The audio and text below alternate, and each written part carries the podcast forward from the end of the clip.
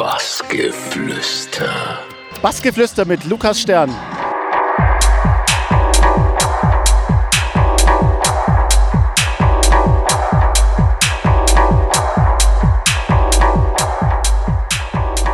Willkommen beim Bassgeflüster aus Stuttgart hier ähm, im Allgäu. Lukas Stern, hallo.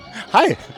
Lukas, ähm, du als Allgäuer, ähm, gebürtiger, ich sag mal, wir sitzen hier gerade am Berg, Hohen-Peißenberg, Grüne Sonne Festival. Was, was kannst du dazu sagen? Also, wie gefällt's dir? Ja, ich äh, komme ja mittlerweile äh, recht selten so äh, in die Ecke, bin aber äh, relativ gerne in den Bergen insgesamt. Natürlich kommt es wie aus meiner, von meiner Kindheit ja auch noch, weil ich ja so aufgewachsen bin, immer ein Bergpanorama vor der Nase gehabt. Jetzt in Stuttgart äh, geht es ein bisschen verloren natürlich. Aber wenn, wenn ich dann mal die Möglichkeit habe und auch heute äh, hier grüne Sonne, wurde mir auch zugetragen, dass man das auf jeden Fall mal gesehen haben muss. Und ähm, ich war äh, vor ein paar Monaten mal hier, habe äh, auf der Hettenparty gespielt und haben die Jungs zu mir gesagt, äh, wenn ich Zeit habe, soll ich vorbeikommen. Habe ich heute gemacht. Und äh, ja, wie gesagt, damals schon äh, hier das Panorama gesehen, extra hier auf den Berg gefahren und äh, dumm rumgestanden und geglotzt. Es war schon schön und es ist wunderschön. Ja, und ich wollte gerade sagen, du als Allgäuer hast mir zugesteckt, dass du früher so eher Hip-Hop gehört hast. Was war denn das für eine Zeit? Ja, das ist äh, ganz lange her. Da war ich ein, ein, ganz junger, so 15, 16. Da hat es halt angefangen, so, da war ich ein riesiger Two Life Crew Fan. Und äh, alles, was so, was so artverwandt war, dann kam natürlich so äh, das ganze andere Zeug, Gangster, was weiß ich alles. Und äh, ja, das hat mich halt damals extrem geprägt und gerockt, weil es halt echte Musik war. Ich meine, damals war ja auch so diese Popgeschichte war ja schon immer recht groß und es hat mich nie so richtig angesprochen und äh, war schon immer irgendwie so ein bisschen musikalisch dem nicht so massentauglichen Sound zugetragen. Also habe auch viel so, äh, wie nennt man so, so Gothic Sound und Industrial Sachen äh, mir reingezogen. Da gab es äh, damals in meiner, in, meiner, in meiner Heimatstadt und in meinem Heimatort, gab es äh, so wöchentlich war da so eine Party, so eine Gothic Party. Am Anfang nur aus Spaß reingegangen und ähm, dann irgendwann äh, so, hey, was für ein krasser Sound also da war äh, Frontline Assembly, irgendwelche Industrial-Sachen und super schräge Leute auch. Also alle so schwarz, weiß geschminkt oder super schräge Kostüme. Und das in einem kleinen Kaff. Also da hat immer, alle haben immer geguckt, irgendwie, wenn die Leute vorgefahren sind, was geht hier ab. Ja, aber äh, total nett und äh, musikalisch halt auch äh, super interessant. Trotzdem bist du auch, hast du gesagt, ein 90er Rave-Kid. Warum ist das denn dann trotzdem so gewesen? Ja, ich weiß nicht, äh, wie sich das entwickelt hat genau. Natürlich äh, wurde dann irgendwie so Techno immer ein bisschen größer und dann wird man ja auch interessiert und irgendwie habe ich dann auch Leute aus Camden kennengelernt, die Raves machen. Die hatten auch früher einen Plattenlader, Infinity Records hieß das damals.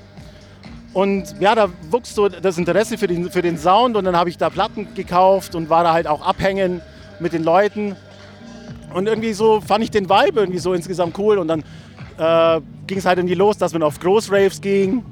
Äh, damals viel in München. Es war noch Flughafen Riem und sowas, was damals ja super krasse Location war. Ich schade, dass es weggekommen ist und dann jahrelang so quer durch Deutschland getourt, halt, wie man es halt junger, als junger Typ, der Bock hat, macht, irgendwie alles angeguckt. Und da war ich auch die ersten Male dann in Stuttgart auf, äh, auf, auf Partys, äh, M1, äh, und, und, und, und solche, solche Clubs, das war dann, da war es eher hausig, in München war es dann eher Techno, war auch, äh, im Ultraschall war ich sogar noch, ja. Aber das war so, so schon das Ende vom, vom, von der Zeit, wo dann München sich halt auch viel verändert hat. Du, du, hast auch gesagt, äh, also so eine nerdige Ader hast du dann doch, du, du, sammelst gerne Platten, hast du gesagt. Seit, seitdem du zwölf bist. Kannst du dich erinnern, was deine erste Platte war, die du da irgendwie stehen hattest? nee, also an die erste Platte kann ich mich nicht mehr erinnern. Aber natürlich äh, war das damals schon irgendwie viel Schrott auch. Also ich habe, äh, das meiste habe ich wirklich tatsächlich noch. Ich habe wenig Platten hergegeben. Und da ist halt schon, äh, ich weiß es gar nicht mehr. Also das ist von, von schrägen Rock-Sachen, so Glam-Rock, äh, Heavy-Metal-Sachen und äh, natürlich äh, Hip-Hop. Äh, ich glaube, ich habe die komplette Albumpalette von Two Life Crew auch auf Vinyl und so. Ja, und seit der Zeit irgendwie so schon extrem angefixt von Vinyl auch. Und ich kaufe heute noch Platten, aber natürlich nicht mehr so viel, weil es halt auch irgendwie so ein finanzielles Thema mittlerweile ist und ich weiß auch gar nicht mehr, wo ich es hinstellen soll. Ich habe halt echt keinen Platz mehr und deswegen versuche ich mich auch immer zusammenzureißen. Und nein, jetzt kaufst du die nicht äh, auf Platte, ähm, obwohl ich immer Bock habe. Aber mittlerweile nur noch das, was wirklich nur auf Vinyl erscheint und das wandert dann auch nach dem Digitalisieren dann äh, ins Regal und wird eigentlich meistens nicht mehr angefasst. Trotzdem sieht es ja schön aus und wenn man es dann mal rausholt und es dann wieder knistert, ist ja auch schön. So, zu Hause äh, habe ich oft Bock, irgendwie einfach Platten rauszuziehen, entweder ein bisschen zu mixen oder einfach Platten zu hören. Und äh, kram auch viel in den alten Sachen und da finde ich dann auch immer wieder Sachen, wo ich mir denke so, hey cool, äh, könntest mal spielen. Also in meinen, in meinen Sets tauchen ja auch immer wieder uralte Nummern aus den 90ern auf und so, die ich halt irgendwie zufällig mal im Regal gefunden habe und mir dachte, aktueller denn je, kann man wieder spielen. Du bist ja auch sehr genreoffen, hast du gesagt, und vor allen Dingen hast du ja auch viel Erfahrung. Also, wenn wir es jetzt recherchiert haben, 96 im Dekadenz in Ulm waren so, sag ich mal, so mit deine größeren Sachen. Wie, wie kamst du denn überhaupt dann nach Ulm in den Club? Das kann ich dir auch nicht mehr genau sagen. Ich meine, ich habe äh, im Allgäu in einem Laden gespielt, der hieß äh, Opera. Das war damals irgendwie mega angesagt. Die hatten montags immer eine Rave-Party. Und äh, ich glaube, da habe ich Leute kennengelernt aus Ulm. Und äh, das waren dann halt diese Dekadenz-Leute, die haben dann zu der Zeit hatten sie nur ein kleines Kaffee gemacht und ab und zu so Off-Partys. Und dann war in diesem Café war halt so jedes Wochenende äh, war halt Party. Also Tische raus, äh, DJ rein und äh, ging es halt zu. Und es hat halt gut funktioniert und die dachten sich dann, äh, lass uns mehr irgendwie so Clubpartys auch machen und so. Und ja, und seitdem äh, bin ich da dabei und auch nie wieder gegangen, weil äh, ich mich mit den Leuten jetzt, ich verstehe mich mit denen gut. Es ist, es ist eine Freundschaft natürlich äh, inzwischen. Und äh, er hat auch immer noch Bock. Und äh, deswegen, da gibt es keinen Grund, warum ich da aufhören sollte. Es macht auch immer wieder Spaß, weil Ulm ist sowieso ein schwieriges Pflaster, was Techno angeht an sich. Ich meine, es gab Jahre, da war es gut, aber momentan ist Ulm mehr oder weniger wieder tot, nachdem die Betty Elms zugemacht hatte. Und äh, jetzt ähm, guckt er halt, dass er irgendwie so Off-Partys macht und Open Airs und aber halt alles auch ein bisschen größer und äh, das funktioniert super und macht auch helle Spaß. Weil ich kenne halt auch ewig viele Leute. Wenn ich in Ulm bin, ist es immer so geil. 22 Jahre wollte ich nur noch mal zusammengefasst haben. Das ist fast so alt, wie ich bin. Hast du da schon die Erfahrung sammeln können? Ist ja klar. Also es gefällt dir scheinbar gut. Viel gemacht, ja. Viel gemacht und immer noch Bock, ja. Trotzdem, seit 2015, also jetzt auch 13 Jahre mittlerweile in äh, Stuttgart wohnhaft. Was hat dich damals dahin verschlagen? Ja, wie es halt oft so läuft. Die Liebe mit einer, mit einer Frau aus dem Allgäu, äh, die dort studiert hat, bin ich dann äh, nach Stuttgart gezogen und äh, dort halt auch hängen geblieben. So, äh, mein, äh, die Beziehung gibt es nicht mehr, aber äh, ich bin da jetzt halt mittlerweile verwurzelt, verwurzelt auch im Lehmann und habe vorher auch im Romy gespielt und, und, andere Sachen gemacht. Aber irgendwann hat mich halt äh, der Booker vom Lehmann angequatscht, Rafa, ob ich Bock habe. Ich weiß gar nicht mehr genau, wann das war. Es ist schon ein paar Jahre her jetzt. Und äh, da habe ich natürlich nicht Nein gesagt, weil das sowieso so ein, so ein Umbruch war. Irgendwie, ich war, kam da irgendwie aus dem Haustrip irgendwie wieder habe mit dem anderen Projekt äh, viel Haus gespielt. Das war, war, auch eigentlich echt erfolgreich. Aber mein, mein Kumpel, mit dem ich das zusammen gemacht habe, äh, hat angefangen zu studieren und irgendwie andere Prioritäten gehabt, wollte aufhören und ich dann äh, so, ja cool, äh, ich habe sowieso irgendwie Bock, mich mal wieder zu verändern. Und äh, ja, dann kam das mit dem Lehmann ganz äh, gelegen, sage ich mal so.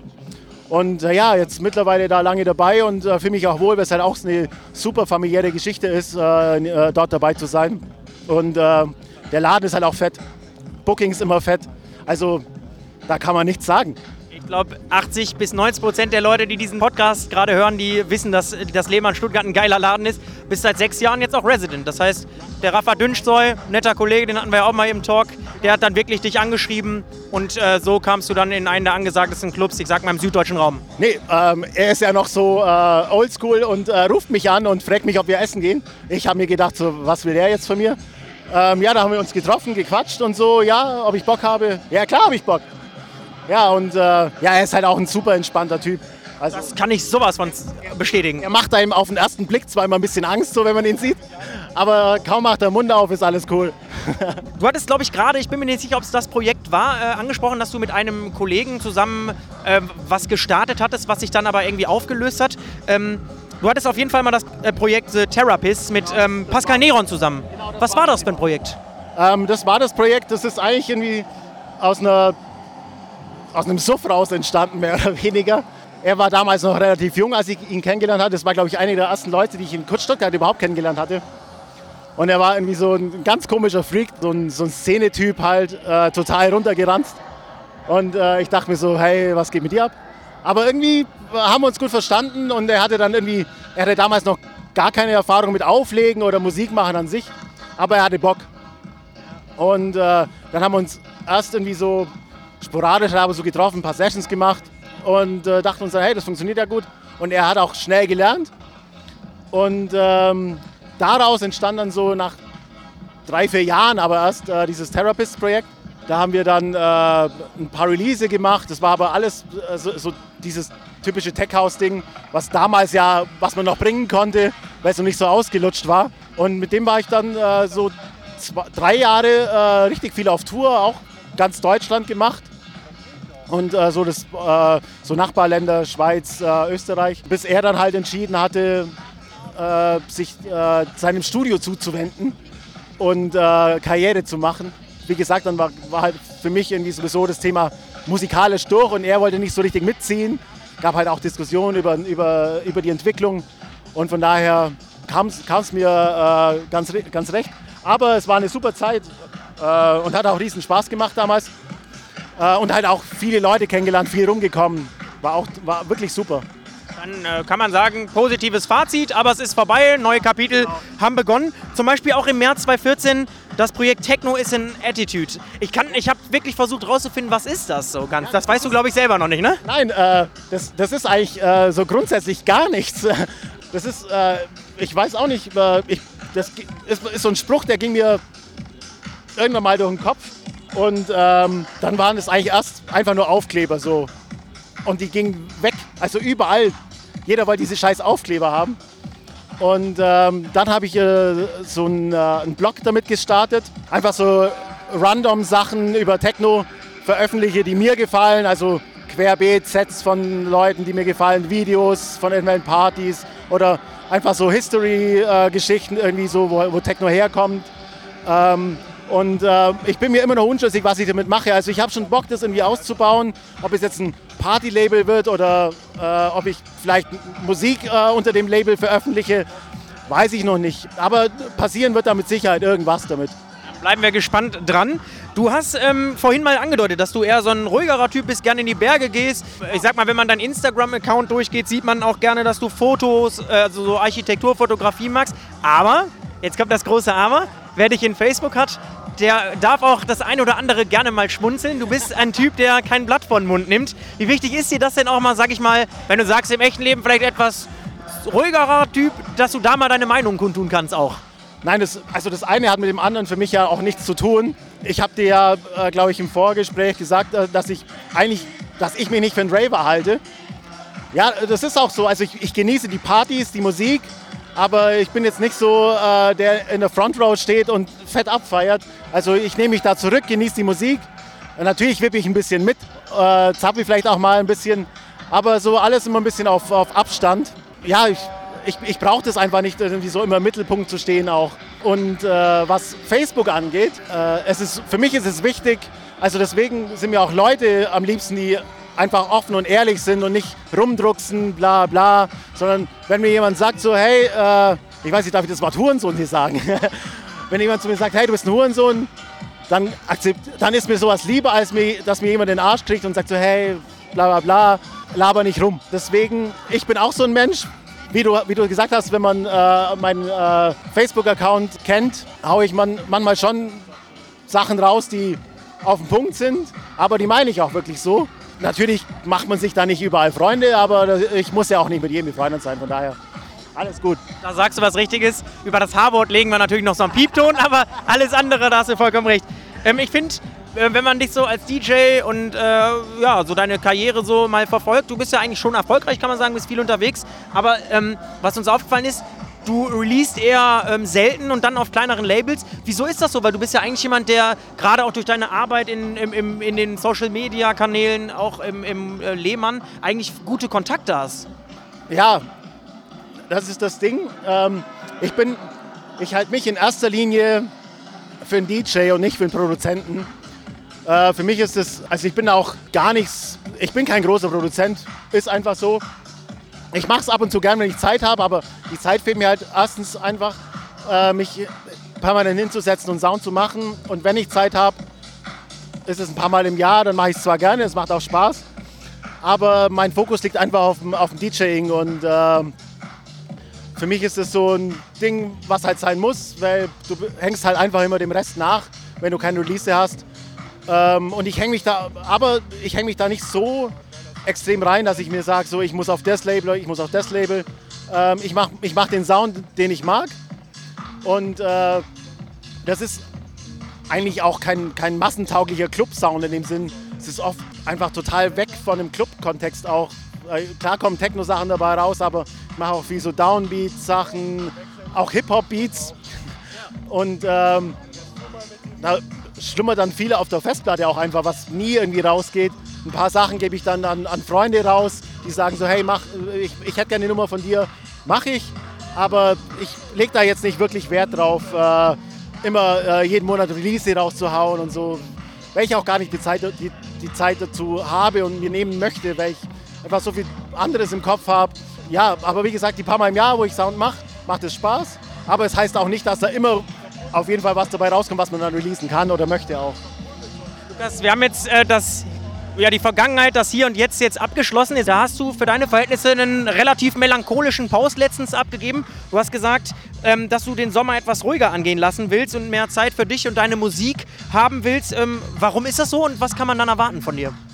Ja, das ist jetzt halt äh, so der Ding, das Ding. Äh, Sommer war immer, das war immer die Zeit für mich auch zum Sound machen, weil ich meine, die Clubs machen Sommerpause. Ich, Festivals ist nicht unbedingt immer mein Thema. Ich spiele zwar auf ein paar Festivals, ähm, aber da habe ich einfach die Zeit halt auch zu sagen, okay, äh, Clubs zu, die Bookies, die reinkommen, muss man da nicht unbedingt machen, weil es einfach auch teilweise nicht cool ist. Und äh, dann setze ich mich zu Hause hin, äh, ins Studio, mache Sound oder gönne mir wirklich Zeit für mich, fahre in die Berge, chill da oder, oder hänge mit Freunden rum was, was halt so unterm Jahr zu kurz kommt, weil du bist am Wochenende unterwegs. Da leidet halt auch viel äh, drunter, was dir dann fehlt. Und jetzt nehme ich mir die Zeit und äh, treffe mich mit Freunden, mache Musik, mache Urlaub. Da freue ich mich drauf auf die Zeit jetzt eigentlich. Ja, und damit hast du ja quasi heute hier schon angefangen. Genau. Ich finde, Urlaub haben wir hier, Berge haben wir hier, Freunde haben wir hier, Musik haben wir hier. Alles auf einem Fleck. Dann wollen wir dich in deinem Urlaub auch nicht weiter stören. Also vielen Dank, dass du dir so ausreichend Zeit genommen hast, Lukas. Ähm, war mir eine Ehre, dich kennenzulernen, ja, auch mal außerhalb von Facebook. Und dann wünsche ich dir natürlich eine, ich sag mal, eine schöne Auszeit, schönen Urlaub und danke dir nochmal. Ich danke euch. Bassgeflüster.